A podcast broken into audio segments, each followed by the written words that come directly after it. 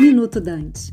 Este é um produto da agência Dante Comunicações. O Brasil tem hoje uma das matrizes energéticas mais limpas do mundo, contando com 85% de energias renováveis. Mas temos o potencial de multiplicar essa geração com a expansão dos parques hoje localizados em terra para o mar que oferece uma área abundante sem restrição de tamanho para os equipamentos. No entanto, a exploração dessa nova fronteira requer uma regulamentação robusta para conferir aos investidores a segurança jurídica necessária. Com o objetivo de regular a geração offshore, está em tramitação no Congresso desde 2021 o projeto de lei 576, o PL foi aprovado no Senado no mês passado e agora segue para apreciação na Câmara dos Deputados. No entanto, antes mesmo da publicação da lei, o governo federal, com pressa em viabilizar os projetos, emitiu o Decreto 10.946, que regula a cessão de uso de espaços físicos para projetos elétricos. E recentemente, o Ministério de Minas e Energia colocou em consulta pública duas portarias que detalham diversos aspectos do decreto, como, por exemplo,